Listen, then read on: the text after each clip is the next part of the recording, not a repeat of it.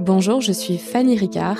Je me définis comme révélatrice de beauté intérieure à travers la voix, le massage et l'art. Et je suis également l'hôte de ce podcast Conversation au cœur des hommes. Ce podcast, c'est une rencontre avant tout une rencontre avec soi, une rencontre avec l'autre. J'ai à cœur de vous proposer chaque dimanche une nouvelle conversation. C'est ma façon à moi de vous proposer des espaces de compréhension de l'autre, de vous, dans l'optique de développer des relations saines et équilibrées, d'accroître euh, sa compassion envers soi-même, envers l'autre, de développer sa connexion émotionnelle et relationnelle. Si vous voulez aller plus loin, je serais ravie de vous accompagner en visio ou en présentiel, de vous recevoir pour une séance de face reveal massage ou encore de vous guider à travers mon art. À bientôt et bonne écoute. Bonjour Nico. Salut Fanny. Ça va? Mais je vais très bien. Je suis ravie d'être là avec toi dans ton petit cocon. Et on se sent bien. Il y a de belles énergies. Merci beaucoup. Et toi, merci d'avoir mis cette couleur rose qui illumine l'appartement et qui apporte aussi cette énergie. Merci infiniment. J'adore le rose. je trouve que c'est une couleur. Euh, on m'avait dit une fois que ça que ça allait à ma colorimétrie. Je connaissais pas du tout ça. Ouais, ouais. Et on m'a dit le fuchsia va très bien à ta colorimétrie. Et c'est quelque chose que j'aurais jamais osé porter à un moment donné. Et en fait, je me rends compte que souvent quand je le porte, on me dit ça te va bien. Ouais. Donc euh, il y a d'autres couleurs qui vont pas du tout. Et puis ben celle-là passe. Donc euh, je la mets souvent. Bah, je pense qu'on a la même colorimétrie alors parce que moi c'est le vert émeraude, le rose fuchsia, le violet et le bleu un peu roi, tu vois. Oui. Et souvent avec ce rose là, c'est cette même palette. Donc finalement, on a, on a quelque chose en commun. J'aurais pu, en plus, j'ai failli mettre mon pull rose. Oh, ça aurait été trop drôle.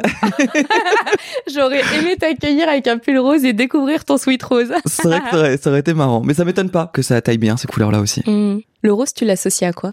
Oh, bonne question. J'allais te dire à mes, à mes covers de, de podcast, puisque oh, indirectement c'est c'est vrai, c'est rose, mais c'est quelqu'un qui me les fait et j'ai pas choisi moi cette couleur-là. Mais du coup, je pense à ça maintenant. Et je me suis posé la question il y a quelques jours à quel point je voulais que justement ce rose-là soit présent. Euh, parce que j'ai pas de signification particulière. Peut-être indirectement euh, le film Barbie qui est sorti il y a pas longtemps et et du coup le rose était quand même très associé dans la campagne marketing mais le rose en lui-même euh, ne me parlait pas plus que ça. En, en vrai, j'ai pas de, j'ai pas de signification particulière. Ma couleur préférée, c'est le vert. Donc tu vois, le, le rose n'était pas euh, une couleur prédominante. C'est vraiment venu avec ce sweat que j'ai acheté il y a à peine un an et qui me suit maintenant depuis un an euh, régulièrement. ce qui est, ce qui est drôle, c'est que le vert et le rose, on est sur du chakra du cœur, donc c'est intéressant.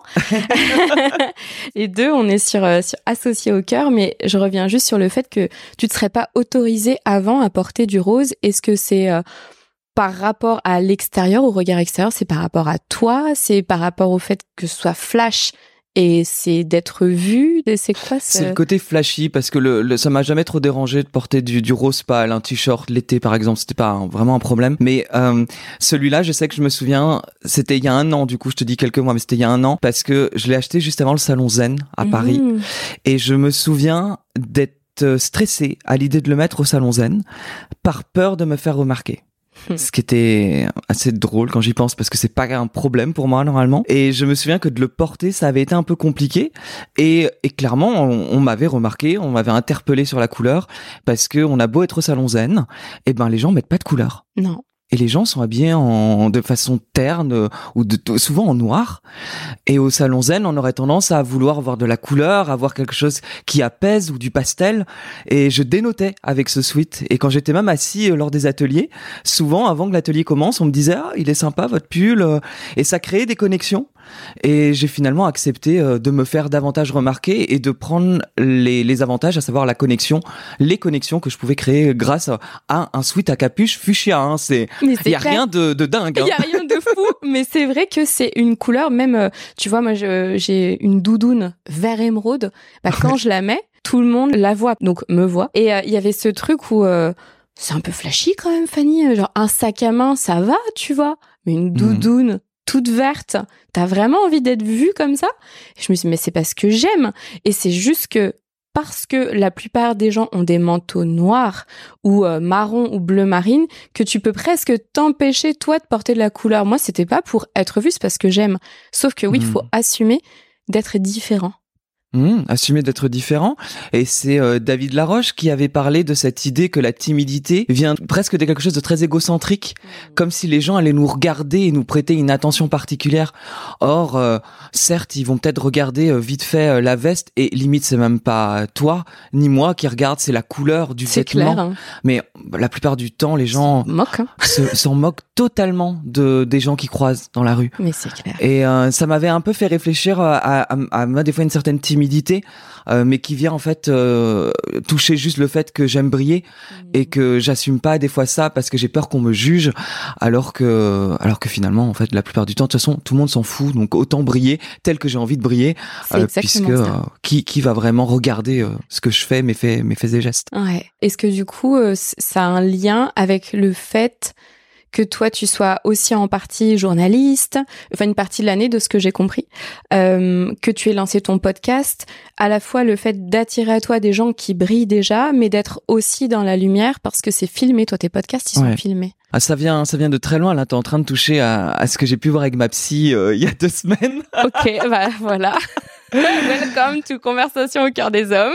Parce que euh, pour euh, pour reprendre vraiment euh, là où on, où on a vu ce besoin pour moi d'être souvent dans d'être dans la lumière quelque part, euh, ça vient du fait que à l'adolescence, j'étais pas forcément, euh, je m'acceptais pas tel que j'étais, euh, j'acceptais pas ma sexualité, le fait d'être gay, et il y a eu à un moment donné un switch où j'ai j'ai décidé d'être plus excentrique. Donc je me suis teint les cheveux en blond, je portais des vestes en cuir rouge, des pantalons à franges euh, achetés chez Jennifer's, ah Claire, un truc comme ça, ah tu vois. Ou pour moi, c'était, je me souviens, c'était même une honte d'aller acheter ces, ces pantalons-là ou d'être dans cette, euh, ce côté excentrique. Mais en fait, j'ai commencé à être accepté dans l'excentricité. Alors que quand je me cachais, en fait, c'est là où euh, je pouvais avoir des remarques, etc.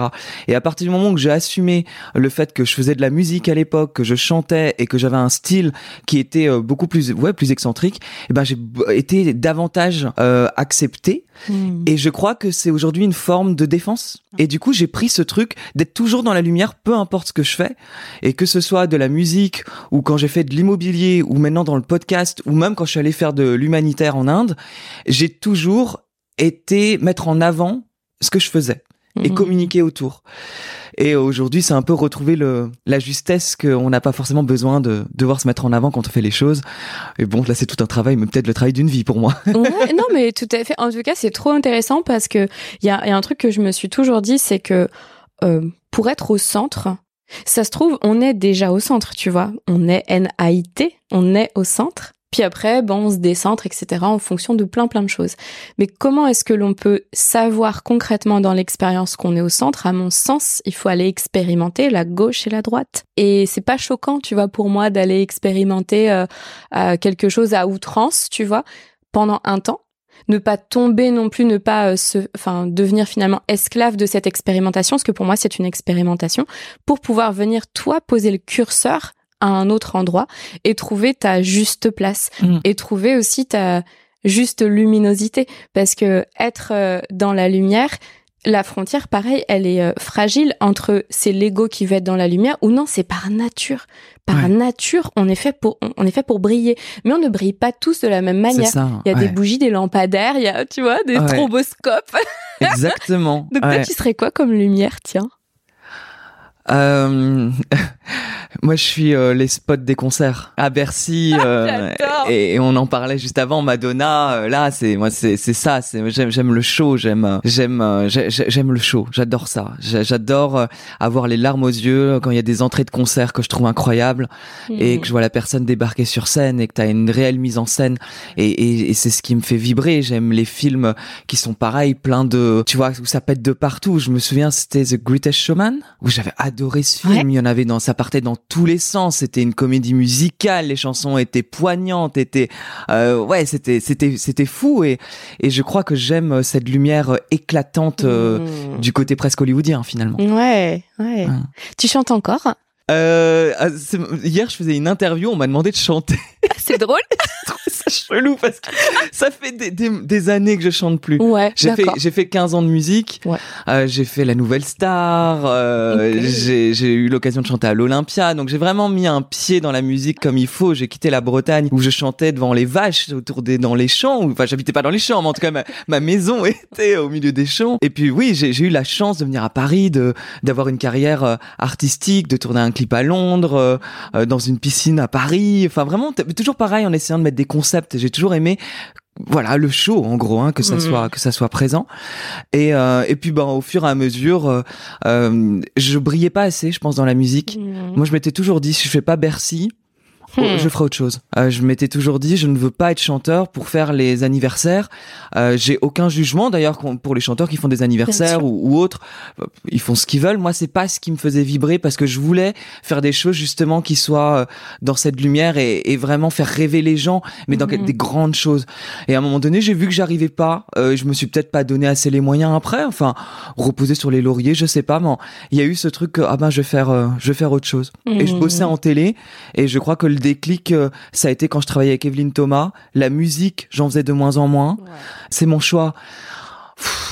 J'avais 30 ans j'étais là mais euh, j'aime que les blondes à gros seins. Fallait que je trouve les gens qui me racontent ça. Je me suis pas lavé depuis un mois. Je suis maman et je me tape les copains de de, de ma fille et je rentrais chez moi et j'étais là mais alors euh, la musique ne vibre plus autant chez toi ton métier ne vibre plus autant ben faut trouver quelque chose et un jour sur mon canapé une intuition j'ai pris des billets je suis parti en Inde donc Incroyable. euh, pff, voilà et, et la musique a eu presque un point d'arrêt euh, Ouais. lors de ce départ en Inde Mais c'est assez cyclique, hein, de toute façon, les choses. Alors, on va parler de l'Inde, mais juste avant, je voulais revenir sur un truc que tu viens de dire.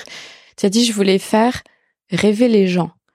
Rêver les gens. Mais moi, j'entends révéler. ah. La révélation, euh, après, moi, je me définis comme révélatrice de beauté intérieure. Donc, forcément, Ouais. tu sais, ça me parle le mot révéler. Mais révéler, je trouve que c'est tellement doux, euh, c'est tellement beau et surtout, ça laisse le pouvoir personnel à l'autre en face. Parce que clairement, faut avoir beaucoup d'humilité dans ces milieux d'accompagnement. Parce que, enfin, pour moi, t'inventes rien, juste tu révèles. Et tu mets en lumière des parties qui peut-être étaient pas encore mises en lumière et qui n'attendaient que ça. Et toi, le mot révéler, enfin, le verbe révéler, il prend quelle place dans ta vie? C'est, c'est quoi pour toi révéler quelqu'un? Bah, c'est justement que la personne puisse briller dans son unicité. C'est quelque chose qui me qui me touche euh, de par le fait sûrement que j'osais pas moi briller dans mon unicité quelque part. Hmm. Et aujourd'hui, euh, euh, j'ai moi le, le, le, un mantra qui me caractérise, c'est oser.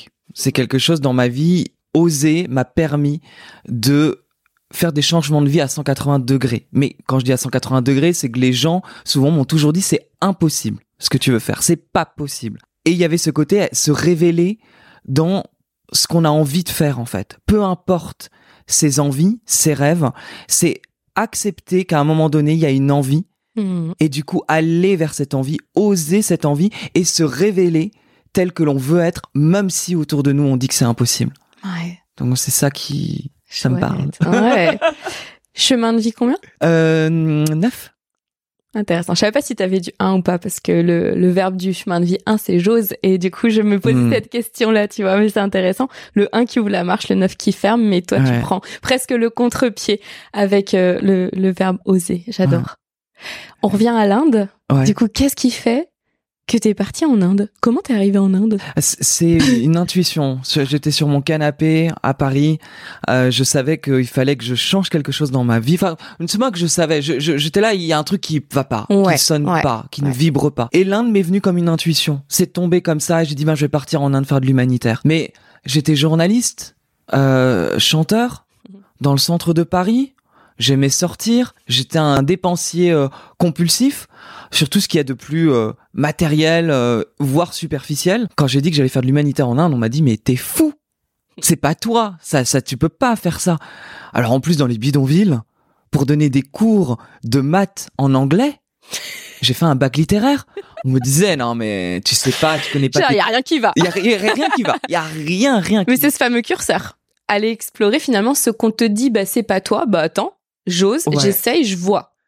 Et je me souviens que la veille de partir, qui était un 1er janvier, le 31, euh, à 3 heures du matin, avec mes potes, qui étaient en train de me dire, bah attends, on va faire des divisions, parce que bah, c'est ce que tu vas faire aux enfants. Quoi. Et en fait, je savais même pas faire de, de division.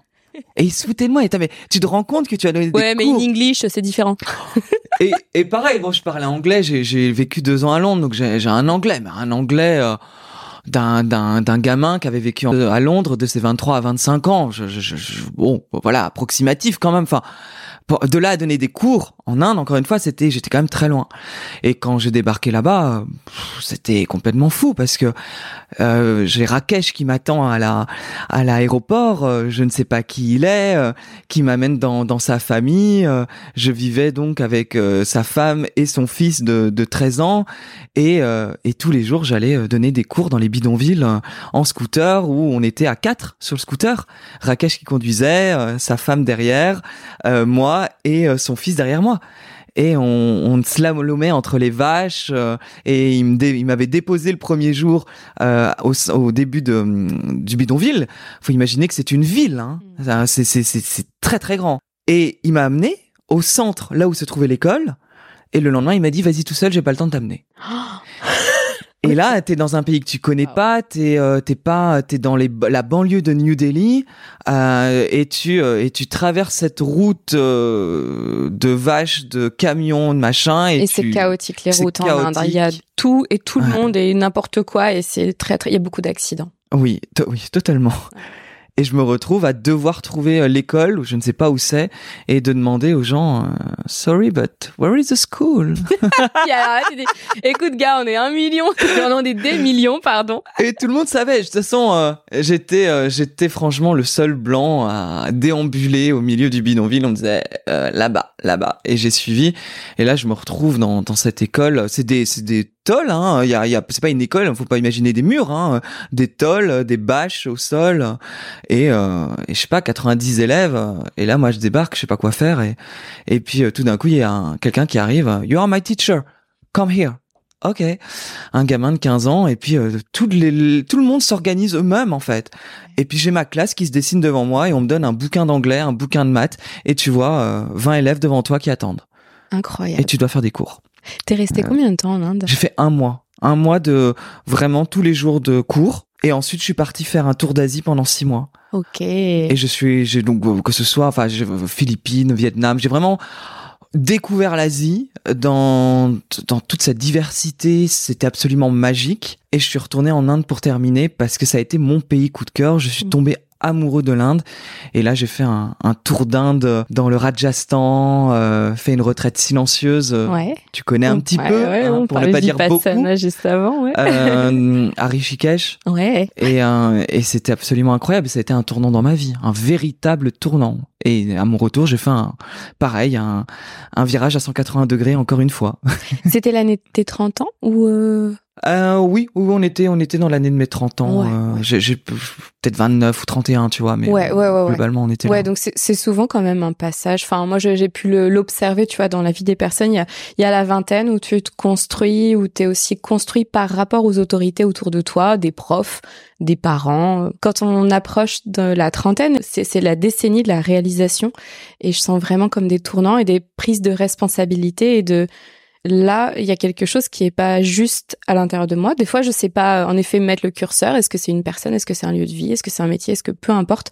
Mais moi, ce que j'aime, c'est que t'es pas resté mille ans dans, tu vois, dans une situation qui t'était inconfortable et il y a des personnes qui auraient besoin de juste faire un pas sur le côté. Ouais. Et toi, tu as eu besoin, en tout cas, de d'aller complètement euh, aux antipodes. Et ce qui me vient, c'est que c'est presque comme si tu t'étais vidé de l'intérieur en étant, euh, en menant ta vie telle que tu la menais avant ce voyage et que du coup tu la comblais par euh, des achats compulsifs, donc tu la remplissais de choses qui en fait te remplissaient pas vraiment, avec encore plus cette sensation de je me remplis pas du tout, parce que c'est presque pire de se hmm. remplir de rencontres qui ne nourrissent pas, de nourriture ou de substances qui ne nous font pas du bien, euh, de de, de, de, choses matérielles qui au final, mais à quoi ça sert, tu vois, le sens, à quoi ça sert, et que du coup, t'es allé à l'opposé avec des personnes qui ont quasiment rien et qui t'ont permis de te remplir par l'intérieur, j'entends ça. Mmh. Ouais, parce que je me souviens qu'en quittant, en quittant le, justement ce premier mois, après avoir passé un mois avec les enfants dans les bidonvilles, j'avais les larmes aux yeux. Ça me paraissait, j'avais vécu une expérience absolument incroyable, Mm. incroyable, hors du temps. Et, et aujourd'hui, si je devais le refaire, je suis pas sûr que je pourrais le refaire. Ouais, je comprends ça. Parce que j'étais pas prêt à ce que j'allais vivre. J'y suis allé, j'ai osé, mais alors, euh, pouf, ce que j'étais pas prêt à ce que j'allais découvrir et ce que j'allais vivre et Et heureusement, peut-être parce que si t'avais été préparé, est-ce que tu vois, tu serais allé si t'avais su ce que c'était, tu vois? Je sais pas. Et je pense que dans la vie, justement, des fois, faut pas trop savoir. Faut Ouais. écouter euh, qu'est-ce qu'on a au fond de nous, le faire, et c'est l'apprentissage justement de cette difficulté qui va nous transformer, nous métamorphoser à être une nouvelle personne et du coup à être prêt à accepter de nouveaux challenges et justement peut-être faire un virage parce qu'on est passé par ces étapes. Un peu comme Steve Jobs qui avait dit lors d'une euh, une euh, c'était c'était à Harvard hein, une fin de de- de- de- d'année scolaire et, et il avait dit cette phrase euh, cette idée de connecting the dots. Mmh, bah, Connecter tous les points. J'utilise toujours cette expression, c'est ouf. Mais oui, parce que ça a un sens. En fait, sur le coup, on s'en rend pas vraiment compte, Non. quoi. Ouais. C'est Genre, euh, ça n'a pas de sens de faire ça. Et dans la tête des gens, ça n'a pas de sens. Puis même, ça peut limite venir te faire douter de toi, ton propre sens, tu vois. Ouais. Mais pour moi, les êtres les plus alignés sont à la limite de la folie, d'une forme de folie. Et cette folie-là, c'est juste euh, celle de ne pas accepter d'être comme tout le monde et de vraiment accepter d'être soi sans euh, sans le questionner, tu vois, sans forcément mettre de sens derrière ça et sans pour autant bien sûr se mettre en danger ou mettre en danger les autres, hein. mais juste je ressens que c'est ça, c'est mon intuition, c'est très fort, c'est presque vital Mmh. et je dois le faire. Mm. Et je sais pas ce que je vais apprendre, mais je vais forcément apprendre un truc sur le chemin. Mm. Enfin, pour moi, dans tous les cas, tu apprends forcément. Ce qui est fou, c'est que en rentrant d'Inde, il y a, je savais que je devais changer un truc dans ma vie. Je savais qu'il y avait, c'était bien beau. J'étais parti six mois. Euh, je savais, mais quand en fait, on a toujours eu, le, tu sais, le, le même entourage, une éducation, les mêmes amis. Comment on peut savoir qu'on doit, qu'on est invité à faire autrement si on a toujours eu les mêmes schémas? Et du coup, je ne savais pas. Donc, oui, il y avait un truc qui me disait faut que tu changes, mais je ne savais pas comment. Et c'est là que la vie, des fois, elle est, elle est bien faite. C'est qu'à ce moment-là, ma propriétaire m'a mis à la porte après 12 ans de location.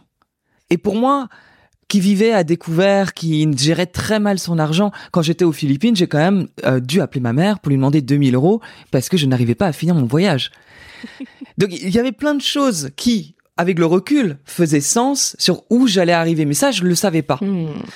Et donc, quand ma propriétaire m'a dit, ben, je mets fin, euh, soit vous achetez, soit vous partez, sauf que j'avais pas les moyens d'acheter, c'était un drame. Pour moi, c'était un drame. J'étais intermittent du spectacle. J'avais passé six mois à l'étranger. J'étais, mais qu'est-ce que je vais faire? Et mon banquier me dit, moi, je vous conseille d'acheter un appartement. J'étais là, mais j'ai pas d'argent. Et il dit, ben, ça fait sept ans que vous êtes intermittent du spectacle. Franchement, achetez un appartement. Et c'est bizarre parce que là, il y a rien de logique. Dans, mon histoire, toute cette partie-là, de la trentaine, il y a rien de logique. Je trouve un appartement en deux semaines. Ouais, minuscule, 14 mètres carrés avec une mezzanine de 7 mètres carrés. On est vraiment sur le truc minuscule qui rentre dans mon budget de 200 000 euros. Ouais. Alors s'il y a des, des provinciaux qui nous écoutent, ils vont halluciner du prix, mais c'était le prix pour un appart dans Paris. Mais juste à parté, c'est déjà même incroyable que ce soit le banquier euh, en étant intermittent du spectacle qui t'ait qui t'ait incité. C'était pas la même époque, bien entendu. Ouais, ouais. Et de là, je me retrouve à acheter cet appart. Sauf que, vu que je m'y connaissais pas, j'ai commencé à me dire, mais qu'est-ce qu'un notaire? Qu'est-ce qu'une copropriété? Parce que hein, j'étais dans le monde du journalisme euh, télévisuel de divertissement et la musique, moi, euh, le monde de l'investissement, euh, je, je connaissais pas. Et j'ai regardé sur Internet. Et tout d'un coup, j'ai découvert qu'il y avait des gens qui faisaient de l'immobilier pour gagner de l'argent. Mm. À l'opposé de ma vie Hmm. j'ai décidé d'annuler cet achat pour faire du locatif. Donc j'ai dit à mes amis, à mes parents, je ne vais pas acheter cet appartement et je vais investir dans l'immobilier locatif et me faire des rentes parce que je vais être rentier. Là, tout le monde me disait, mais t'es complètement barge. Ouais, c'est genre la tête à l'envers. T'es barge. Ça n'existe pas ce que tu racontes. Tu vois des gourous sur Internet, t'écoutes ce qu'ils disent, tu vas te faire arnaquer, tu vas jamais pouvoir acheter. Hmm. Jamais. Et il y avait vraiment ce truc, c'est impossible. Et moi, j'étais là, mais c'est ça, c'est ça. C'était juste pas logique. C'était pas moi. Ça me ressemblait pas. Et pourtant, j'étais là, c'est ça qu'il faut que je fasse. Sauf qu'entre temps, j'avais acheté l'appartement. Enfin, j'allais signer l'acte authentique. J'allais voir la banque et je faisais des crises au, au guichet pour dire rendez-moi, euh, je veux plus votre argent. Et la banque me disait mais je ne peux, on ne peut pas, On peut pas faire marche arrière. on peut pas faire marche arrière, on est obligé de vous donner l'argent parce que on- on- vous avez signé. Mais je savais je veux plus l'argent. je, je veux plus la part, je veux plus l'argent, laissez-moi. Deux jours, enfin trois jours avant la signature finale de l'acte authentique, la- le notaire m'a appelé, un document avait été oublié. La vente était caduque. La vente était caduque. Incroyable. Je pouvais me rétracter en 14 jours. Incroyable. Alléluia. Et c'est pour ça que entendu, quoi. la vie, des fois, nous amène des trucs qui sont tellement forts, des signes, Mm. qu'on y croit ou qu'on n'y croit pas. Bien sûr. Moi, je trouve que dans ces moments-là, c'était tellement flagrant ces signes. Et du coup, j'ai annulé la vente. Donc, trois jours avant la signature fin- Mm. enfin, finale de l'acte Mm, mm, authentique, quatre jours avant Noël. Vraiment un truc. euh, Donc, on était à la fin d'une année où je repartais sur une nouvelle année euh, énergétique hein, en numérologie. Et là, bim, trois mois plus tard, je signais un premier appart euh, rentable à 15% de rentabilité. Incroyable. Personne, per- tout le monde me disait mais comment t'as fait? Comment t'as fait en trois mois pour faire ça? Ouais. Ah, Mais j'ai bossé. Ouais. Il n'y a, pas J'étais, de- euh, hasard. je me levais hein, à 5 heures du ouais. matin, je me formais, euh, je me suis formé, euh, mais je vivais immobilier, je vivais immobilier, je faisais des séminaires, je n'ai fait que ça. Mes amis me reconnaissaient plus, j'ai Mm. perdu des amis Mhm. et je me suis lancé dans l'aventure euh, entrepreneuriale et immobilière. Et du coup, je n'étais plus sur scène pour chanter et je suis allé sur scène pour apprendre aux gens à investir dans l'immobilier. Incroyable. Et donc, je brillais d'une autre manière. Ouais. C'est marrant parce que dans, dans tout ce que tu as pu me partager, c'est souvent quand on t'a dit que c'était impossible que tu as voulu le faire. Enfin, tu vois, comme si euh, bah je vais montrer, c'est même je sais même pas d'où ça vient, hein, mais comme euh, c'est pas possible que ce soit impossible. Tu sais, presque ce, ce, ce schéma-là. Et ça prendra le temps que ça prendra, ou peu importe, mais il y a un élan de vie en toi qui, qui vient montrer, ou à minima essayer de montrer, euh, l'expérimenter, que bah pourquoi ce serait impossible? Et, je me demande si t'étais comme ça quand t'étais enfant tu sais ce truc de si un, un je sais pas un de tes parents te disait non ou te disait bah non c'est pas possible ou c'est comme ça qu'on a toujours fait est-ce qu'il y avait une partie de toi qui était euh, euh, déjà qui comprenait pas à ce moment-là ou à quel moment c'est venu ça ce... Eh ben, je te dirais pas que ça vient de là, directement. Ça vient du fait que je me suis toujours dit que ce qui vibre en moi est forcément possible. Peu importe ce qu'on me dit. Donc, quand ça vibrait, la, la, la musique était présente. Quand la musique était au- dans mon cœur, il y avait ce côté où, de toute façon, je ferais forcément quelque chose dans la musique. Mmh. Et ça a toujours été plus ce truc. En fait, on peut me dire ce qu'on veut. Si c'est en moi, c'est si je le visualise, c'est forcément déjà là. Et la visualisation pour moi est quelque chose presque de magique. C'est que si je le sens, si je le vois, si je le visualise, c'est là c'est là. Ouais. sur un autre plan euh, à- à- enfin au moment où on le visualise c'est pas encore dans la matière mais en effet ce qui va nous en rapprocher c'est les actions et ce que j'entends moi dans ton discours c'est qu'il y a des actions qui ont été mises en place avec une concentration d'énergie pour donner naissance à une vision parce Mhm. que tu vois quand les gens disent juste oui je visualise bah oui, mais si tu fais pas d'action inspirée dans ce sens il y a rien qui va se passer on vit quand même dans un monde de matière mais euh, à mon sens, oui, la vision donne la direction. Donc, si t'as pas la visualisation de où tu veux aller, et c'est valable dans tous les domaines Ouais. de vie, même amoureux, même truc, je t'ai parlé comment moi j'avais eu mon appartement, je me suis visualisée dans un appartement très lumineux avec une grande baie vitrée à Paris. Personne ne croyait que je l'obtiendrais. Ouais. Une visite, j'ai eu cet appartement. Je, je crois vraiment que c'est possible. Par contre, ouais, il faut mettre des actions derrière. le mouvement crée la chance. Total. Et ça, c'est- faux ça, le mouvement. faut, faut se le faire tatouer, tu vois, si on ne le comprend pas. Le mouvement crée la chance. Ça veut donc dire qu'on peut visualiser, effectivement, mais sans le mouvement, sans l'action, ça ne ça ne marchera pas. Bah c'est ouais. un tout finalement. C'est ça. Et c'est quand tu visualises, moi j'ai le sentiment en fait que c'est une question de vibration. Mm. Quand tu visualises quelque chose, que tu le ressens tu au le fond de ressens, toi, donc t'as des émotions. tu donc, euh, partages. ouais, et tu rencontres les bonnes personnes. c'est ça. C'est vrai que ça peut paraître un peu perché dit comme ça, mais j'ai souvent remarqué que les rencontres partaient en fait de, de quelque chose qui vibrait naturellement Totalement. chez moi. Totalement. Et c'est ce qu'on dit souvent, tu vois, le langage de l'univers, il est juste vibratoire. Donc, euh, si tu visualises quelque chose, mais que c'est d'un point de vue mental et avec ta tête, mais qu'il y a zéro émotion associée, ça marche pas, quoi. Mm. C'est juste comme regarder une image euh, comme ça et ça te, ça te procure rien. Et c'est vraiment euh, ce que tu ressens parce que c'est comme si c'était déjà là. Et j'ai mis vachement d'années, je crois, en années, honnêtement, à comprendre vraiment ça. Je le comprenais intellectuellement qu'il fallait ressentir la chose pour pouvoir l'obtenir, etc.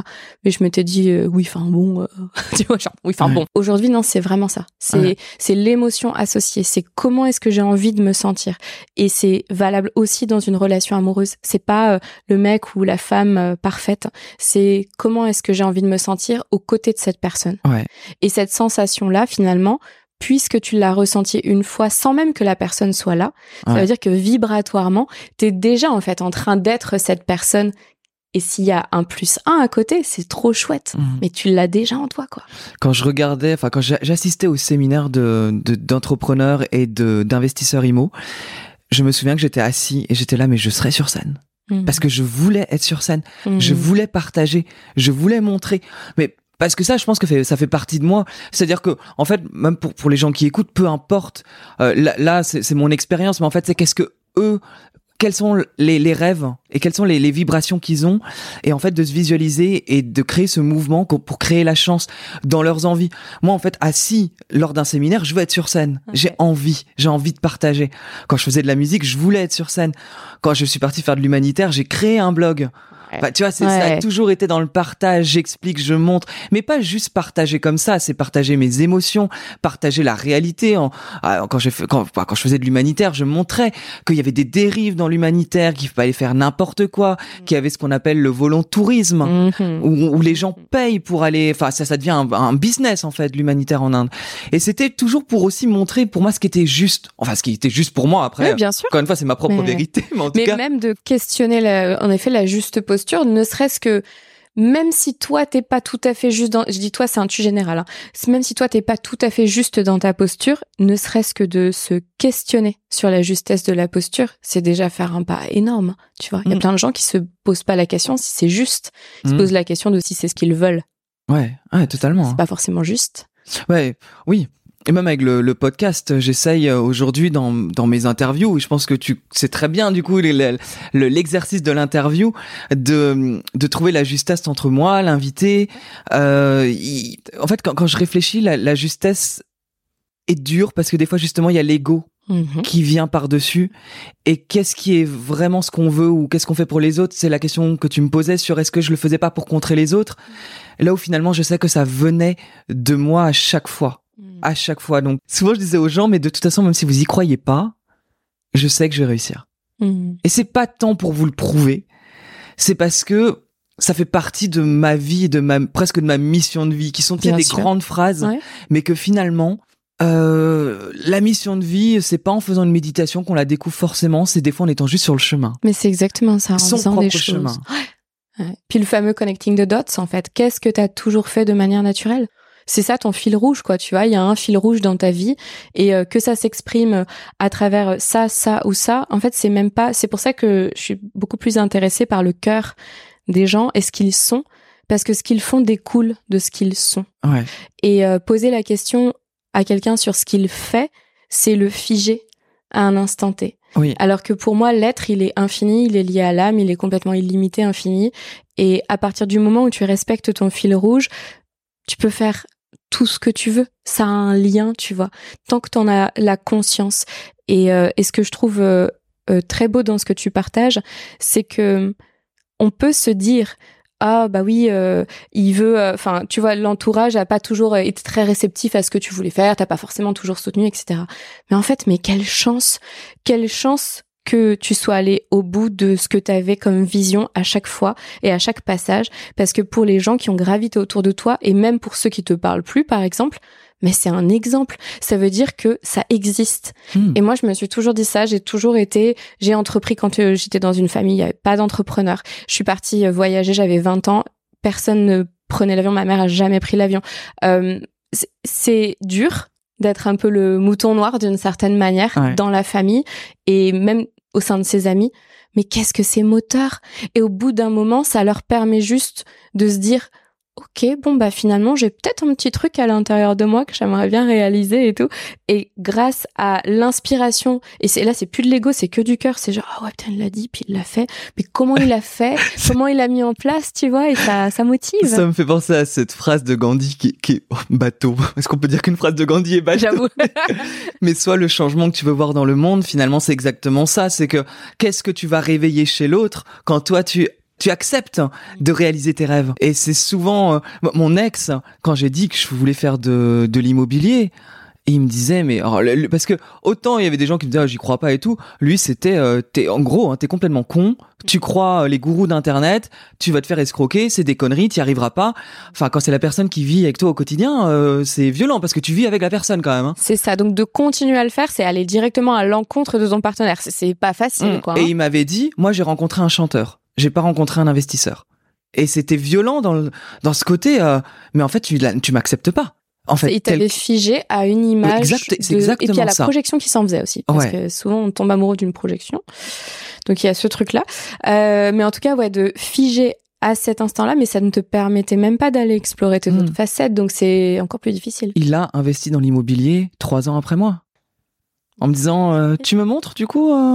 Et puis euh, quand j'ai commencé à faire du, du business euh, en ligne, à être entrepreneur, il me disait euh, bah, même discours, je vais pas le refaire, mais c'était exactement pareil. Et là, on est séparés, mais on est en très très très très bon terme. Et là, il me demandait des conseils sur lancer ses coachings, puisque il a quitté son boulot de salarié en étant à mes côtés durant neuf ans de relation pour aujourd'hui vivre de sa passion. C'est beau. Et dans mon entourage, en fait, je me rends compte que j'ai des fois l'impression que les gens réalisent plus leurs rêves que moi. C'est très bizarre parce que finalement, moi, je fais des, des gros changements. Mais j'ai l'impression d'être tout le temps en évolution et de rarement rester euh, quelque part. Là où je sais que lui, il est devenu photographe, il va pas changer dans trois ans. Moi, je change de vie tous les euh, quatre, euh, cinq ans, euh, trois ans. Et je- encore, ça va, ça dure assez longtemps. Parce que moi, j'en ai fait en miroir avec toi total. hein.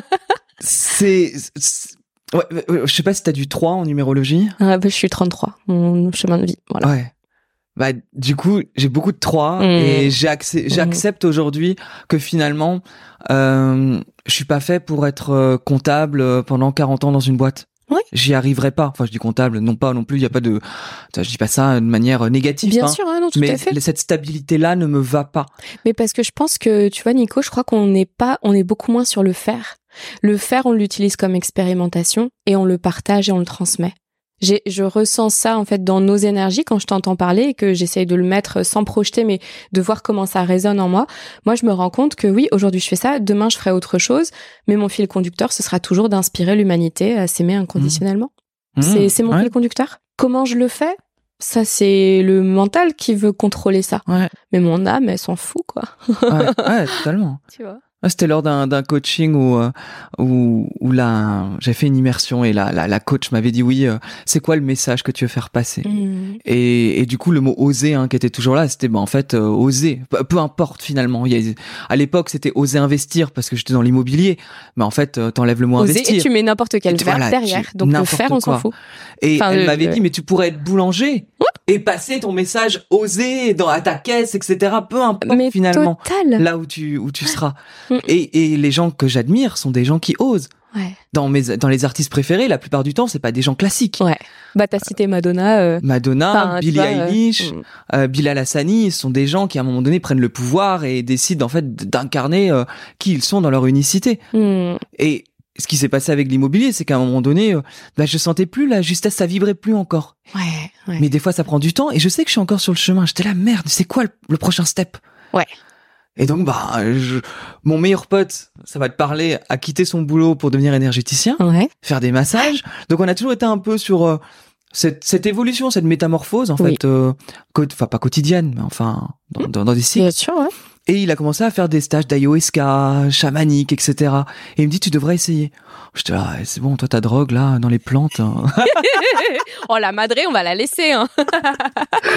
Et puis un jour justement un peu paumé moi dans mon dans mon côté entrepreneur parce que le monde entrepreneur c'est euh, you can do it, euh, euh, no pain no gain. Il y avait ce côté Très complètement. hustle, hein, c'est très dur, hein, très young. Et j'étais là, mais non, moi je m'y reconnais plus trop. Alors oui, bah maintenant que j'ai de l'immobilier, que je fais du coaching, euh, j'ai un peu transformé le mec qui n'avait pas de thune à un mec qui en a plus. Ouais. Mais pourquoi? C'est, ok, l'argent, mais pourquoi faire? Et là, ça a été la question de sens. Qu'est-ce que je fais maintenant? Donc, bah, euh, c'est quand ta prochaine séance d'ayoska là? Non, on va aller faire ça. Donc euh, une petite séance d'ayoska, euh, un stage de développement personnel, enfin sur trois mois, donc ça commençait à prendre beaucoup de place. retraite silencieuse. Enfin j'ai un peu enchaîné dans. J'allais chercher à l'extérieur ce que je n'arrivais pas à trouver en moi. Mmh.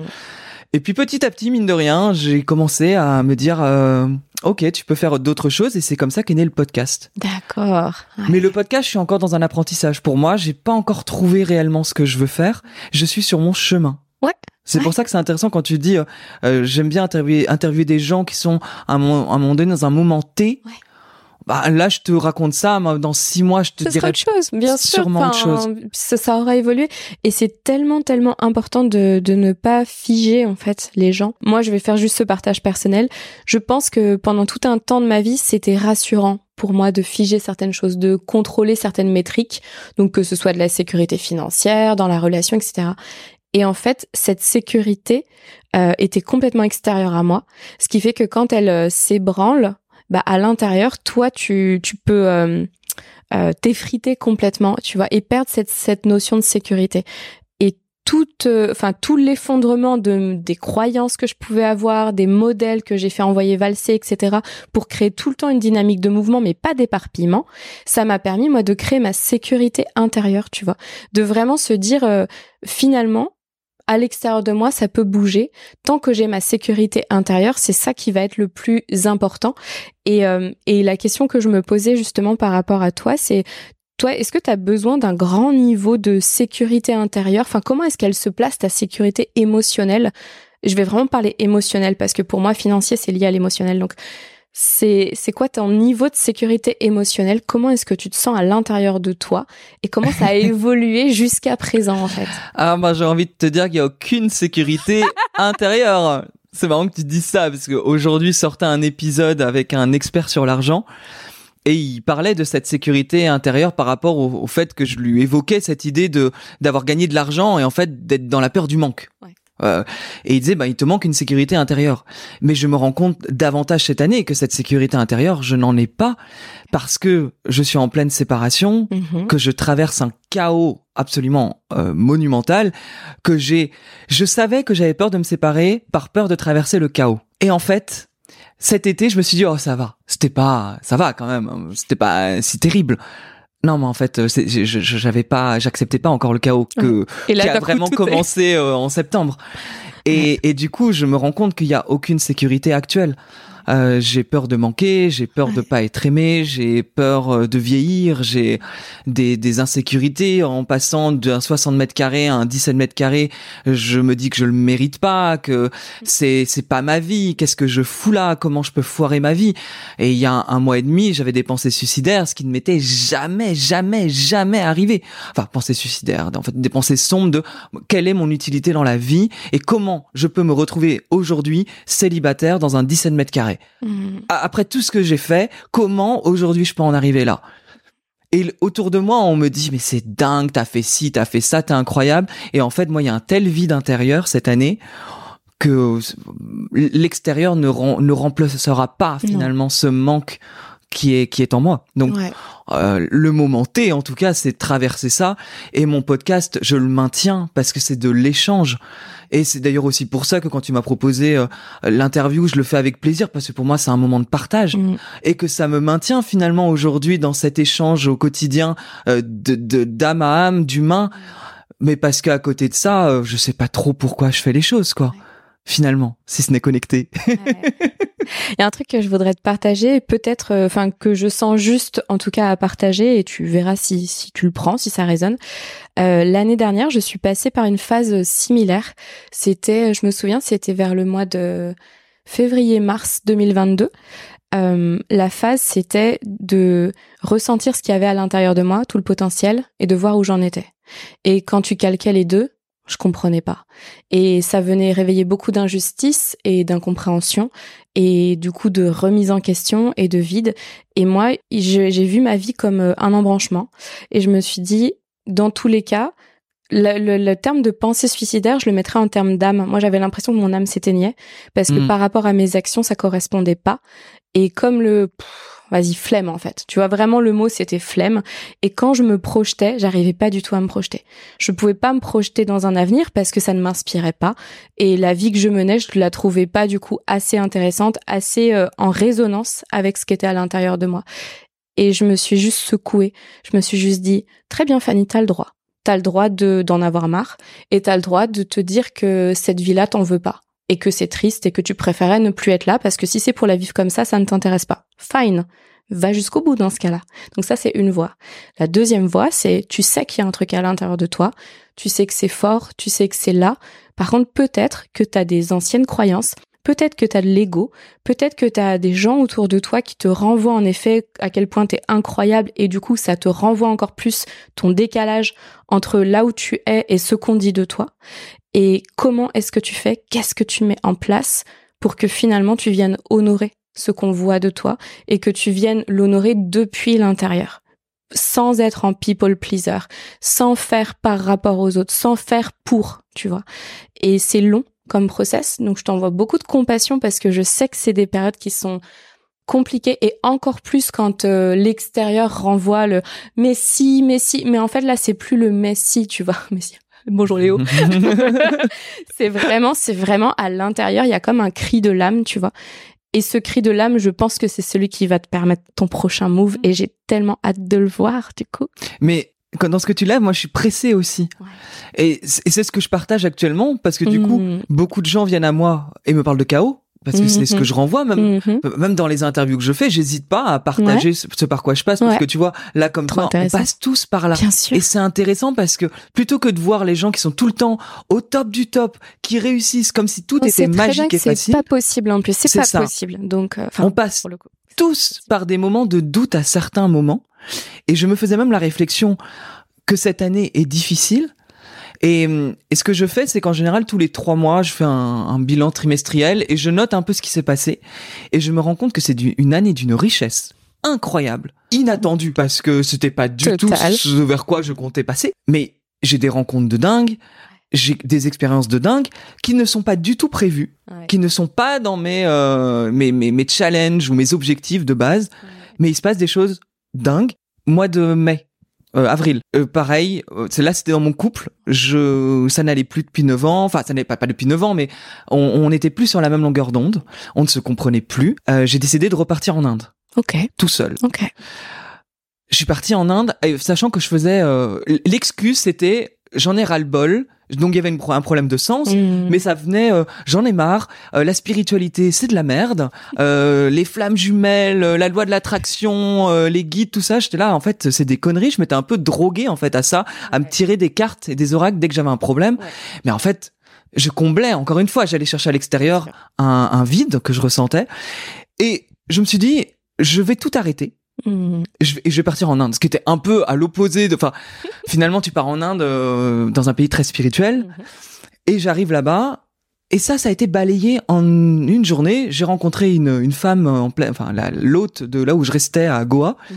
et elle me dit en nageant le soir, on, se croise au coucher de soleil, et en une minute trente, elle sait pas pourquoi je suis là, hein, euh, je débarque, et elle me dit, euh, j'ai eu un gourou pendant des années. Moi aujourd'hui, j'ai compris que les réponses venaient deux mois que je n'avais pas besoin d'aller chercher à l'extérieur et que de toute façon, fallait comprendre que la vie, c'était une question d'harmonie et que tout n'était pas ni blanc ni noir.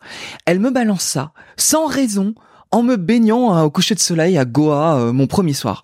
Et là, je me dis mais en fait, ta fausse problématique de se retrouver spirituellement, c'est débile. C'est pas ça, c'est pas ça le problème. Et je me suis retrouvé à être sur la plage à à, à pleurer en me disant mais tu fuis tes problèmes Là, t'es venu pour un faux problème.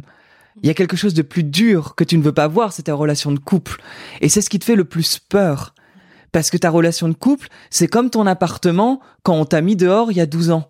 C'est quitter une base qui te consolide quelque part dans une forme de, zone de confort. Et là, tu ne veux pas quitter cette zone de confort. Et j'ai dit, c'est pas grave, maintenant que t'es là, euh, tu vas pas rentrer. là, il y avait un peu d'ego, tu vas pas rentrer tout de suite. t'es en Inde, j'avais pas de billet retour, euh, bah vas-y profite un peu de Goa et va voyager en Inde du Sud. Deux semaines plus tard, j'ai eu un coup de foudre Mmh. avec un Indien. Tu vas pas en Inde pour avoir un coup de foudre. Enfin en tout cas moi Mm. j'allais pas en Inde pour avoir Non, un coup de j'avoue. foudre. Mais c'est souvent quand on s'y attend pas, ça on le sait. Hein. Et j'ai vécu l'une de mes histoires les plus passionnelles. On a vécu un mois et demi, incroyable, suspendu dans le temps. J'ai failli déménager en Inde, tellement que c'était fort. Mmh. Mais ça m'a reconnecté au fait que je suis vivant et que en fait il y a quelque chose de vivant en moi que je ne voyais plus.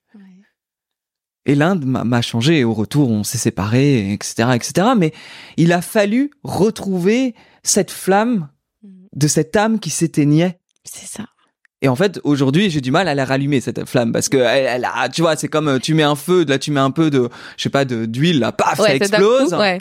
Et puis ben après ça redescend, ça redescend, ça redescend. Et puis ben justement quand il faut retourner voir, euh, parce que je suis pas, je suis pas parti m'installer en Inde, hein, je suis en Mmh. face de toi. là, Voilà, exactement. là on est, on est bien. Et résultat, bah aujourd'hui, je passe juste sur le fait que bah faut passer par mes propres peurs pour maintenant pouvoir renaître réellement et et j'oublie facilement ce que j'ai vécu là. Pour moi, c'est comme un rêve, ça paraît très loin. Et, et cette année, elle est incroyable sur plein de points, mais j'ai tendance à les oublier parce que j'ai la tête dans mes emmerdements du quotidien et dans le fait de euh, qu'est-ce que je vais faire maintenant? Mais D'où le fait de ces, bilans. euh, moi, j- j'essaye de les faire. Je les fais même un- une fois par mois parce que j'ai la sensation de vivre une année en un mois et surtout de d'avoir une facilité à oublier les les belles réalisations, tu vois. Genre, euh, j'oublie que j'ai écrit un livre, euh, j'oublie que si, j'oublie que ça. C'est quand même hallucinant, tu vois, d'avoir à la fois de savoir que tu as autant de profondeur et de choses et que c'est facile presque pour toi quand ça vient du cœur de les réaliser, et à la fois de les mettre sur le... Une fois que c'est passé, c'est passé. Oh, c'est quoi le prochain, tu vois? C'est vraiment, moi, c'est encore une, une, une question que j'ai sur mon mode de fonctionnement de qu'est-ce qui fait vraiment que, à ce point, est-ce que c'est les humains ou est-ce que c'est moi Mais qu'est-ce qui fait que je, je, je prends pas autant de temps et de place pour me célébrer. Donc vraiment, moi j'ai un accompagnement dans, dans mes accompagnements qui met en avant les célébrations, les toutes petites choses. Parce que naturellement, je célèbre pas. C'est normal. C'est Mhm. bien, c'est normal. C'est pas bien, faut, faut s'attarder dessus. Parce que qu'est-ce qu'on peut améliorer, tu vois? Ouais. Mais le c'est bien, c'est normal, ça c'est un truc que j'ai envie de changer. Parce que quand tu vas aux États-Unis, on te célèbre tout le temps. Genre, t'es envie, t'es célébré de toute façon.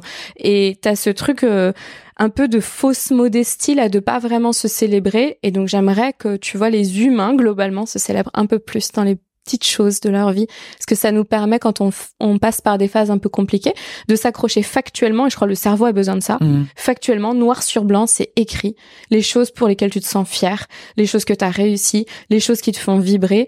Moi, j'entends quand même que tu es un, euh, un spot de, de, de salle de concert. Donc peut-être que là, ce qui te manque, c'est l'aspect scène. Oui. Euh, Je reviens juste sur ce que tu disais là. Euh, c'est la gratitude, hein. ni plus ni moins, hein, la, la célébration, parce que justement, on, on reste sur les points négatifs et on oublie tout ce qu'on a.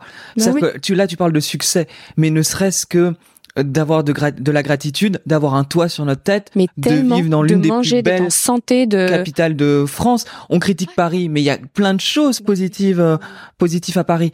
C'est c'est juste aussi remettre le truc sur, euh, ok, euh, qu'est-ce qui est déjà beau dans notre vie, y Mhm. compris nos propres célébrations de ce qu'on arrive à. C'est ça, qu'est-ce qui est déjà là, quoi? Parce qu'on vit dans une culture du manque. J'ai pas assez ça, il faudrait ça. Et, et comme on se... En plus, on, on en est convaincu, quoi, qu'on manque de quelque chose. On manque de relations, on manque d'affection, on manque de communication, on manque d'argent, on manque de trucs, on manque de vision, on manque de réassurance. Bah oui, mais qu'est-ce que t'as déjà, quoi? Ouais, ouais. Et on en revient à cette visualisation du ressenti. Quand on Mm. ressent profondément que on est vraiment heureux d'être là euh, et de vivre ce que l'on vit, de partager ce que l'on partage, déjà la notion de manque, elle est, elle s'est réduite quoi. Et ça coûte rien de le faire ça. C'est vraiment, c'est gratuit. Dans la visualisation et ce sentiment de me sentir rempli, Ouais. je faisais des méditations de Joe Dispenza en ah début oui, d'année. bah, ouais. quand ça n'allait pas, enfin Ouais. ça n'allait pas trop encore une fois, plus au niveau de mon couple. Euh, et je me souviens de visualiser dans des méditations de visualisation le matin, de me voir en couple, rencontrer en tout cas un garçon brun avec des lunettes un peu euh, design, tu sais, des, des mecs, des youtubeurs là qui ont des belles lunettes et qui faisait ma taille. Ok. Je savais pas qui c'était. J'avais conscience que c'était pas mon copain, que c'était pas retrouver l'amour avec mon couple actuel, mais que c'était cette personne-là. Bah, c'est exactement euh, le garçon que j'ai rencontré en Inde. Incroyable. Exactement le même. Et c'est vrai que je me dis des fois, j'ai réussi à, à ressentir quelque chose qui me nourrissait en visualisant, sans comprendre ce que c'était, Mm. mais avec à, à- du coup à recul, enfin avec du recul, Mm, mm, tout à fait. bah je oui je l'ai rencontré, je l'ai rencontré. Donc on a le, pou- le pouvoir de manifestation qui est vraiment fort quand on est concentré, quand on ressent, quand on quand on se met en action pour aussi et comme tu disais avec le mouvement parce que Mm. si tu t'étais pas mis en mouvement, tu l'aurais pas rencontré ou peut-être que tu en aurais rencontré un similaire à, Paris, tu vois, mais dans tous les cas à Paris ça aurait été en sortant de chez toi. Enfin, tu vois. L'Inde c'était le lâcher prise, hein. Ouais. parce que j'avais pas de, j'avais pas, enfin j'avais pas de programme. Ouais. Et je pense que ça c'est quelque chose. Comment peut-on réellement être ouvert aux surprises de la vie Mm. quand on est dans une routine qui est tout le temps la même? C'est clair. Et en Inde, je pense que c'est ce qui m'a permis cette rencontre-là. Je dis pas que ça pourrait pas arriver à Paris, mais je pense que ce serait plus compliqué parce que je ne regarde pas les gens, je suis dans ma routine. En Inde, tout, je, je- Tout est nouveau. tout est ou, nouveau. euh, Et puis, j'étais ouvert à toute rencontre. Ouais. Je n'ai jamais autant ren- rencontré de monde d'ailleurs que lors de ce voyage solo. Et à la fin, j'étais même, j'aimerais bien être tranquille. Je n'arrivais pas à regarder un coucher de soleil sans que j'ai pas quelqu'un qui vienne s'asseoir avec moi pour papoter de la vie, du beau temps, de, de tout, de tout, de tout. Ouais. Mais je pense que j'étais ouvert à ça finalement. J'avais ouvert cette, euh, cette page, euh, cette page blanche. Totalement. Et j'étais dans le, dans, le, dans le mouvement. Donc le mouvement crée la chance, crée les rencontres. Ouais. Et c'était, c'était ça. Mais après, même dans, dans le, dans le podcast, aujourd'hui, c'est ce qui me fait vibrer parce que je vais à la rencontre des autres, mais j'ai visualisé. C'est-à-dire que souvent, quand je veux quelqu'un dans mon podcast, je l'ai déjà. C'est, c'est très conscient, mais je pense que ça fait partie de, de moi depuis que je suis petit, Mm. d'être déjà sur je, je veux, j'ai, je suis, j'incarne. Mm. Et quand j'ai commencé à lancer mon podcast, j'allais voir des gens qui ne me connaissaient pas, le podcast n'existait pas, et je leur proposais de passer dedans. Souvent, j'allais à des séances de dédicaces, donc euh, les gens n'ont rien à foutre de moi, tu vois, et les gens me disaient oui. Ou s'ils me disaient pas oui sur le moment, j'envoyais un mail et à la fin ils me disaient oui. Mais moi, c'était presque déjà fait Ouais. dans ma tête, je vibrais la réalisation de mes projets. Donc c'est encore une fois, et c'est vrai que des fois quand on me dit mais comment tu fais, je sais pas trop comment l'expliquer parce que j'ai l'impression que pour des gens c'est naturel et pour d'autres ça ne l'est pas. Mais c'est d'être tellement convaincu de ce qui va se passer que ça forcément ça se réalise. Ouais, c'est ça. Une sorte de foi, avoir foi, foi en la vie et foi en tout ce que l'on veut euh, finalement manifester quelque part. Et la plupart des interviews de personnes que j'ai me parlent de foi. Et souvent, je leur dis comment ils font et je me rends compte que je l'ai cette fois. C'est marrant parce que c'est en parlant avec toi là que je viens de réaliser que souvent je le regarde, bah, il y a encore quelqu'un qui me parle de la foi. Genre il a la foi, il a la foi, euh, très bien. Et, et t- mais que ce soit des entrepreneurs, des écrivains, des Bien sûr. artistes, il y a une question de foi qui revient. Pas, c'est pas une croyance à Dieu. Hein. Mm, mm, non. C'est une croyance en quelque chose de plus grand. qu'on est porté, euh, on est tous interconnectés. Ouais. Et je, je te rejoins. Et euh, je fais cet aparté. Euh, le, les massages que, que je fais, je les ai appelés face reveal. Et en fait, pour moi, le jeu de mots, c'est entre face le visage et face la foi. Et une des questions que je pose après le massage, c'est euh, c'est quoi pour toi la foi? Donc du coup, je vais te la poser en fait, Nico. Vu que t'aimes bien parler de foi, apparemment. Non, pour vrai. toi, c'est quoi la foi? Eh ben, c'est cette croyance que peu importe ce qu'on traverse, il y a forcément une raison et qu'on va forcément en tirer quelque chose et donc de ne pas s'inquiéter de ce par quoi on passe parce que c'est pour aller à d'autres étapes. Ça, je le vois qu'après coup. Ouais. Parce que je suis pas quelqu'un de foi dans l'instant présent. Ouais, je vois. Je, je Ouais. peux te dire que j'ai eu la foi et que j'ai bah, l'appartement, l'Inde, tout ça. Je suis passé par des choses euh, qui, qui peuvent, qui, qui étaient très inconfortables. Et je- avec le recul, je dis bah oui, mais j'avais la foi, donc ça allait. Euh, Aujourd'hui, euh, je, je me dis euh, cette année est chaotique et la foi, mais enfin l'avoir c'est plus compliqué quand on est en plein dedans de se dire mais c'est pour une raison. Et il y a des moments, des très rares petits moments où c'est comme si je changeais de lunettes. Mm. J'ai des lunettes relativement grises ou noires en ce moment pour voir le monde. Mm, mm, mm. Donc, c'est pas foufou. Je vois plus les inconvénients et les problèmes. Et je me faisais même la réflexion euh, à un ami. Je disais, c'est fou, je rencontre que des gens qui vont mal. Vraiment. Tous mes amis, c'est vrai que je suis entouré de gens qui passent par un chaos. Pour moi, c'est un fait. Et mon pote m'a dit, est-ce que c'est pas juste ta vision de la vie qui fait que tout le monde va mal? Mais je dis quand même, mes amis vont pas bien. hein, euh. Et il y a des moments, en tout cas, où je reconnecte au fait que je peux mettre des lunettes de couleur. Ouais. Et tout d'un coup, je, je peux pas l'expliquer, je vais me dire, la vie est tellement belle. Et ce qui m'attend va être tellement beau que c'est super. Ça dure pas longtemps. Mais je sais Oui, mais par ça moment, vient au moins, Ouais. tu vois. c'est tac tout d'un coup. Et de me dire, bah, tu vas finir par retrouver quelqu'un. Tu vas finir par retrouver la relation que tu attends dans ta vie. Pas pour combler un vide. Mm. Attention, parce que je, je- aujourd'hui j'accepte la solitude parce que je ne veux pas trouver quelqu'un pour combler ce vide, mais je veux aujourd'hui m'épanouir comme je, comme je veux euh, être, comme je veux, ouais, vibrer avec ma propre vibration avant d'avoir des projets ou euh, ou un compagnon ou peu importe en tout cas une vie sans être dans le manque, mais être juste euh, j'incarne qui je suis et puis le reste c'est du bonus. C'est exactement ça. Et c'est en l'incarnant, et on en revient à ce qu'on disait un peu précédemment, mais en l'incarnant, en considérant que c'est déjà là, qu'en fait c'est ton partenaire, il est juste en train de se mettre en marche vers toi, quoi. Mais il attend très certainement que toi tu puisses vraiment, tu vois, ouf, souffler, reprendre aussi euh, de l'espace à l'intérieur de toi, raviver ta propre flamme, comme ça, ça vient pas créer de dépendance. On est Mhm. interconnectés, mais il y a une différence entre quand même l'interdépendance et la dépendance. Donc euh, l'interdépendance, ça me paraît évident, on est tous euh, reliés. Je pense qu'il faut arrêter de se dire, euh, on n'est pas du tout dépendant, on est ultra indépendant. C'est pas tout à fait vrai quand même. Ouais. Euh, mais euh, la dépendance affective, ça, ça reste encore autre chose et c'est notre responsabilité de voilà de le voir comme ce que tu le partages, Mhm. de le voir, de qu'est-ce que je peux mettre en place en fait, qu'est-ce qui est de mon ressort. Et on a les réponses en nous parce que en Inde, cette passion amoureuse, au final, c'était une dépendance affective. Il a réveillé en moi ce que Mhm. j'avais oublié ces Mhm. dernières années. Il a, il a juste réveillé ça. Ouais. Donc, il était comme quelqu'un qui est sur ton chemin pour Ouais. une raison bien précise. Ouais. Et je me souviens d'aller à Auroville dans un, dans un temple, dans le temple, dans le Mantri Mandir le gros temple d'Auroville et de faire euh, une méditation très protocolaire là-bas. Et puis il n'y a pas du tout de religion, on est vraiment sur la reconnexion à soi et, et de méditer.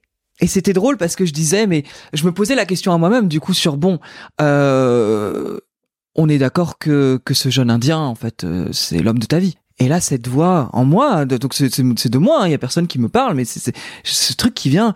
Non, Hmm. non, c'est pas l'homme de ta vie. Puis moi mon mental qui est ah non, Bah si, bah si, c'est ce Évidemment, que je veux, bah si. je vais vivre ici, ça va être génial et tout et tout et d'être dans cette passion là et de pas comprendre et de dire mais je vais rentrer en France, comment ça va se passer? Mm. Et d'avoir cette voix qui dit mais ça va être une évidence.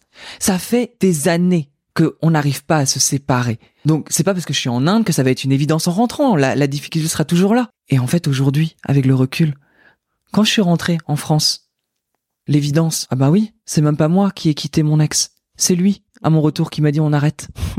Une évidence Ouais. une évidence. Je ne la comprenais pas cette phrase. Je mais c'est pas possible. Et c'est, j'avais déjà la réponse en moi. Et ben, c'est, c'est- cet Indien. Ouais, il y a eu euh, la, la dépendance affective, donc c'est dur de, de détacher quelque chose qui t'a fait tant de bien à un moment donné. Mais en fait, c'est non. Effectivement, c'est pas quelqu'un avec qui je veux faire ma vie. Mais les réponses, je les avais déjà. Et c'est assez fou parce qu'on a potentiellement tous les réponses en nous, mais on ne veut pas les voir. Et on ne prend pas le temps de l'écoute pour écouter ce qui va peut-être à l'encontre de ce qu'on pense parce qu'on on est un peu à, à charbonner avec notre ego et à oublier que, bah, en fait, si on se reconnecte dans ces moments de silence, tout d'un coup, une réponse va émerger. Après, on l'écoute ou on l'écoute pas. C'est ça. Mais en Elle tout peut cas, ne elle pas plaire, mais elle est là, Exactement. carrément. Ouais. Merci beaucoup. Nico, s'il y a un truc que tu aimerais ajouter, quelque chose, euh, peu importe d'ailleurs, ça peut avoir aucun rapport avec ce qu'on a partagé, quelque chose que tu aimerais transmettre ou tu penses que toi c'est complet de ton côté? Il y a deux phrases pour moi qui sont essentielles. Le mouvement crée la chance. Merci Et- de le rappeler. Une autre phrase qui marche très très bien euh, parce que j'ai du mal à l'appliquer, donc j'aime le rappeler dès que Mhm. je peux. Mhm. Euh, j'aime tellement le rappeler que j'oublie la phrase. Euh, ta- vie avance au rythme des décisions que tu prends. Ah, c'est beau ça. Mais c'est tellement vrai. veut dire vraiment c'est toi le chef d'orchestre, hein. c'est toi qui donne le là. Plus tu attends, plus tu restes dans l'immobilisme et plus ta vie fait de la stagnation. Mais à partir du moment où tu décides, tu décides vite, et ben à ce moment-là, les choses avancent. Mais donc ça veut dire aller au-delà de ses peurs et savoir sortir de sa zone de confort, surtout quand la petite voix, dont celle que je parlais, est là, l'écouter et donc faire les choses parce que si tu prends des décisions, ta vie avance et à ce moment-là, tu peux vivre, à mon sens, une vie alignée avec qui tu es. Mmh, c'est très beau, merci beaucoup. Et la dernière question que je pose toujours, c'est comment tu te sens, comment c'est à l'intérieur de toi après cette heure qu'on a passée ensemble? Je parlerai de détente et d'alignement, justement, parce que euh, un échange comme celui-là me monte en énergie parce que ça me reconnecte avec qui je suis. Mmh. Et quand je suis tout seul, je le vois plus, en fait, tout ça. Mais en fait, là, l'échange avec toi, ça reconnecte à ça. Et ça me montre, par exemple, que je pourrais parler pendant des heures de euh, oser, alignement, et spiritualité, et mm. projet, et passage à l'action, parce que c'est des choses qui me, qui me parlent. Totalement. merci beaucoup. Merci pour ce partage et merci pour ton temps et ton énergie. merci beaucoup, Fanny. Mm. À très bientôt. À bientôt.